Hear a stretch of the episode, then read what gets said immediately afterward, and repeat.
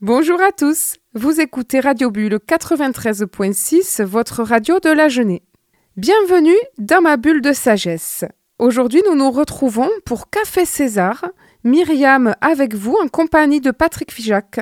Et nous allons vous émerveiller autour des histoires de Jacques, de César, ce héros des romans de Bernard Monteau, mais également des autres personnages.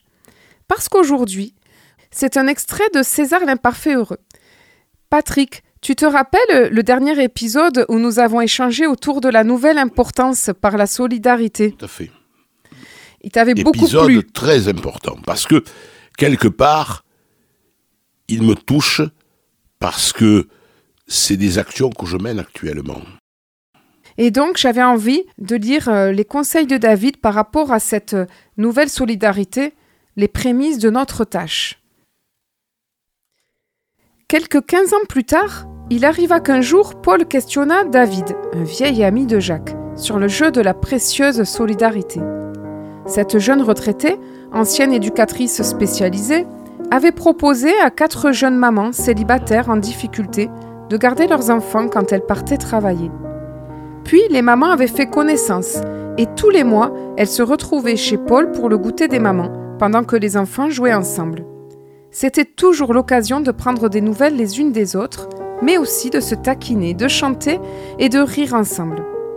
Au cours du repas, à masse blanc, entre le fromage et le dessert, Paul entama un échange au sujet de ce groupe de jeunes femmes. Les yeux de Paul s'allumèrent alors qu'elle décrivait tout ce qu'elle faisait avec elles. Puis soudain, ils s'assombrirent. Elle posa ses couverts et finit par dire Depuis que j'ai perdu mon travail, j'ai du mal à me lever le matin. Je tourne en rond et j'ai l'impression de ne servir à rien. Ça me déprime. Avec ce petit groupe de femmes, j'ai l'impression d'être un peu utile. Mais je me demande si je ne me sers pas d'elles pour m'occuper. David lui répondit immédiatement. Ce que, tu fais, ce que tu fais avec ces femmes est magnifique. Reçois mes encouragements pour ton action humanitaire. Si tu y rajoutes le partage du cœur, tu mettras un pied dans ton action solidaire. Porté par les encouragements de David, Paul fit évoluer les goûters des mamans.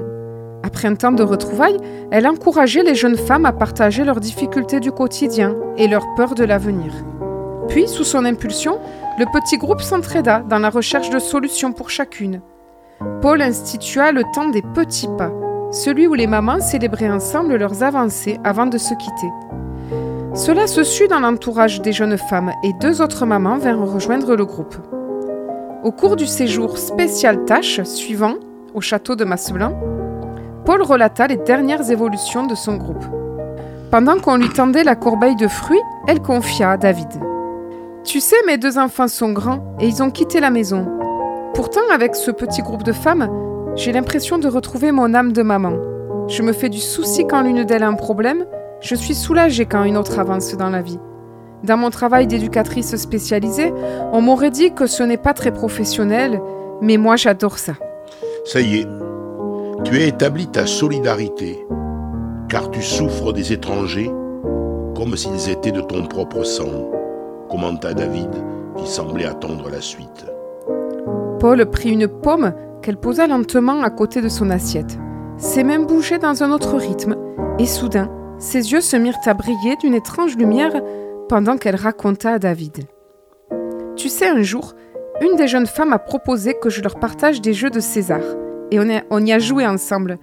Et puis j'ai répondu à toutes leurs questions. J'ai eu l'impression de me retrouver dans ma terre promise, comme si j'attendais ce moment-là depuis longtemps.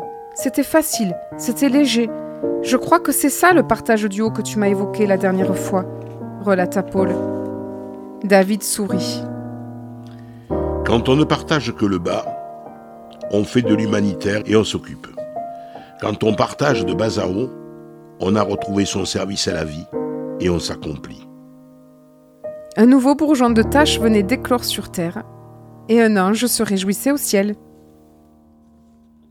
Alors Patrick, j'ai une question pour toi suite à cette histoire, qui te touche particulièrement. Est-ce que, est-ce que toi, tu as déjà mis le pied dans un service à la vie, comme le dit César Oui, effectivement, je contribue dans une association d'insertion par l'activité économique à aider des jeunes hommes, des jeunes femmes, mais aussi des personnes plus âgées, à reprendre pied dans l'activité marchande. Et c'est vrai que, à la lecture de ce texte, des figures connues m'apparaissaient.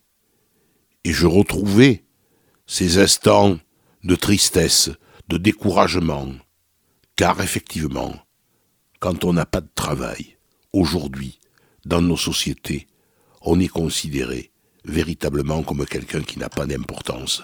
On devient invisible. Et alors donc c'est aujourd'hui, c'est de prendre ces hommes et ces femmes par la main et de leur montrer que finalement un autre monde est possible et que l'on peut par la solidarité, car le principe de euh, l'économie sociale et solidaire, c'est cela, c'est par le biais d'une solidarité travailleurs, non travailleurs, intergénérationnelle aussi, de remettre des personnes qui sont dans le noir, dans l'obscurité, de les remettre dans la lumière. Et, cela, toi, te donne une importance, une utilité? Tu as un sentiment de servir à quelque chose? Le sentiment d'être utile. Quand on a, je peux me permettre de raconter une anecdote. Il s'agit de, de quelqu'un, Daniel, qui est artisan bouger, boulanger. Et Daniel a un accident de travail qui le prive de son bras droit. Il ne peut plus rien faire, donc adieu métier de boulanger. Et il est un petit peu perdu quand il pousse la porte de l'association. Il a envie de travailler. Et il a envie de tondre dans la mesure du possible où son bras gauche lui permet de le faire. Et il va se spécialiser. Il va devenir un spécialiste des fleurs. Et toutes les dames, parce que ce sont les dames qui s'occupent en particulier dans le jardin des fleurs, vont s'arracher Daniel pour avoir de ses conseils. Et Daniel reprend petit à petit goût à la vie. Il va évoluer, intégrer, malgré son handicap, un club de VTT, vélo tout-terrain, devenir ceinture noire de karaté, éducateur de jeunes enfants, toujours dans ce sport, dans cet art martial, ce sport de combat. Et un jour, le miracle se produit. la maison de retraite de peine a une structure qui euh, s'occupe des personnes qui sont euh, là aussi en convalescence, et il recherche un ouvrier professionnel. Daniel se présente, obtient le poste, est titularisé et maintenant poursuit sa vie dans euh, cette structure. Quel exemple de mission réussie.